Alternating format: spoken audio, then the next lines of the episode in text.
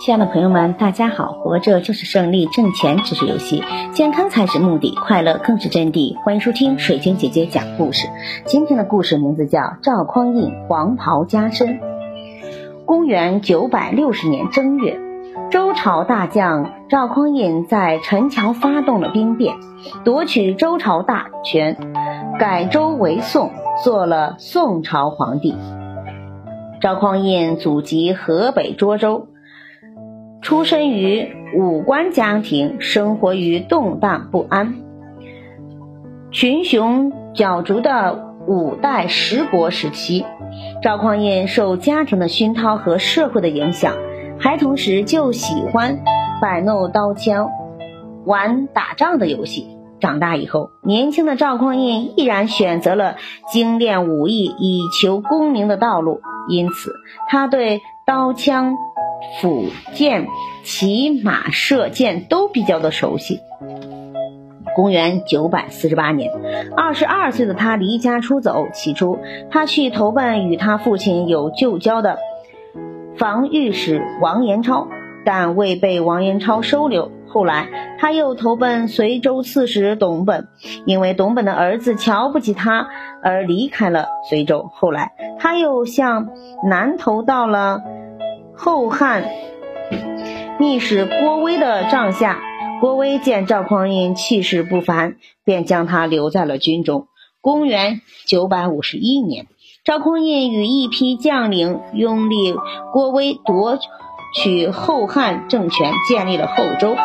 在推翻后汉的过程中，赵匡胤因为作战有功，被提拔为禁军军官。这激发了他继续往上发展的勇气。公元九百五十四年，周世宗柴荣继位，赵匡胤又因智勇双全，连连战胜，先后被提升为殿前都御侯、殿前都指挥使，成为禁卫军的高级将官。公元九百五十六年，周世宗柴荣亲征淮南。赵匡胤随驾南征，又立下了大功，占领了南唐的滁州。在滁州，赵匡胤部下捉到了一百多名百姓，指认他们为盗匪，准备斩首示众。但是，新来滁州上任的军事判官赵普却不同意全杀。后来，在赵普的劝说下，赵匡胤同意认真查问这些老百姓，最后只处置了个别有物证的人，将其他人都无罪释放了。百姓们非常高兴，称赞赵普英明。赵匡胤由此对赵普格外的信任，凡有大事必同他商量。周兵攻占了滁州，南唐南唐国主李璟害怕了。向柴荣求和未果，便发兵攻周。赵匡胤率兵迎战，周兵以一挡十，杀得唐兵一败涂地，最终平定南唐。周军节节胜利，直逼幽州，但柴荣大病卧起卧床，不能继续指挥作战，只好撤军。赵匡胤随柴荣皇帝征辽有功，被任命为殿前都检检检长。管禁卫军，兼检校太府。不久，又增加了归德军节度使一职，权力越来越大。公元九百五十九年，后周周世宗病亡，周公帝柴宗训年幼。这时的赵匡胤由与吕建战功，声望直高。他除了典掌金军外，并且还兼宋。州归德节度使，负责防守京师。此时，赵匡胤得到率兵出征的命令之后，便有条不紊地行动起来。赵匡胤立即调兵遣将，大造声势，像是要去抵御大敌似的。其实，这是赵匡胤等人设下的圈套。当大队人马开始距大梁城北四十里的陈桥驿时，天色已晚。便驻扎下来。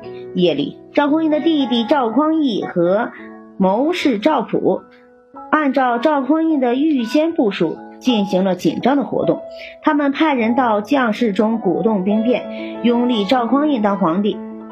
将士们很快都议论开了。大家说，现在皇上年幼力弱，未能清理政事，我们为国出生入死，有谁知道？不如先立典简为天子，再征再北征不迟呀。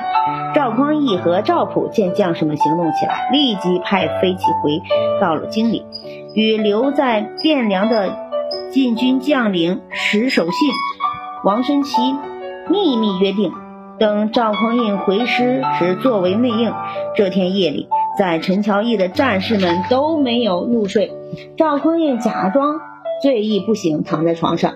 黎明时分，赵匡胤、赵普和诸将闯进卧室，个个手拿兵器，说：“诸将无主，我们愿立太尉做天子。”众将士一边喊着，一边团团围住赵匡胤，并把早准备好的龙袍强行披到他的身上。随后叩拜万岁，这就是历史上的陈桥兵变、黄袍加纱、黄袍加身一说的来由。这一年，赵匡胤三十四岁。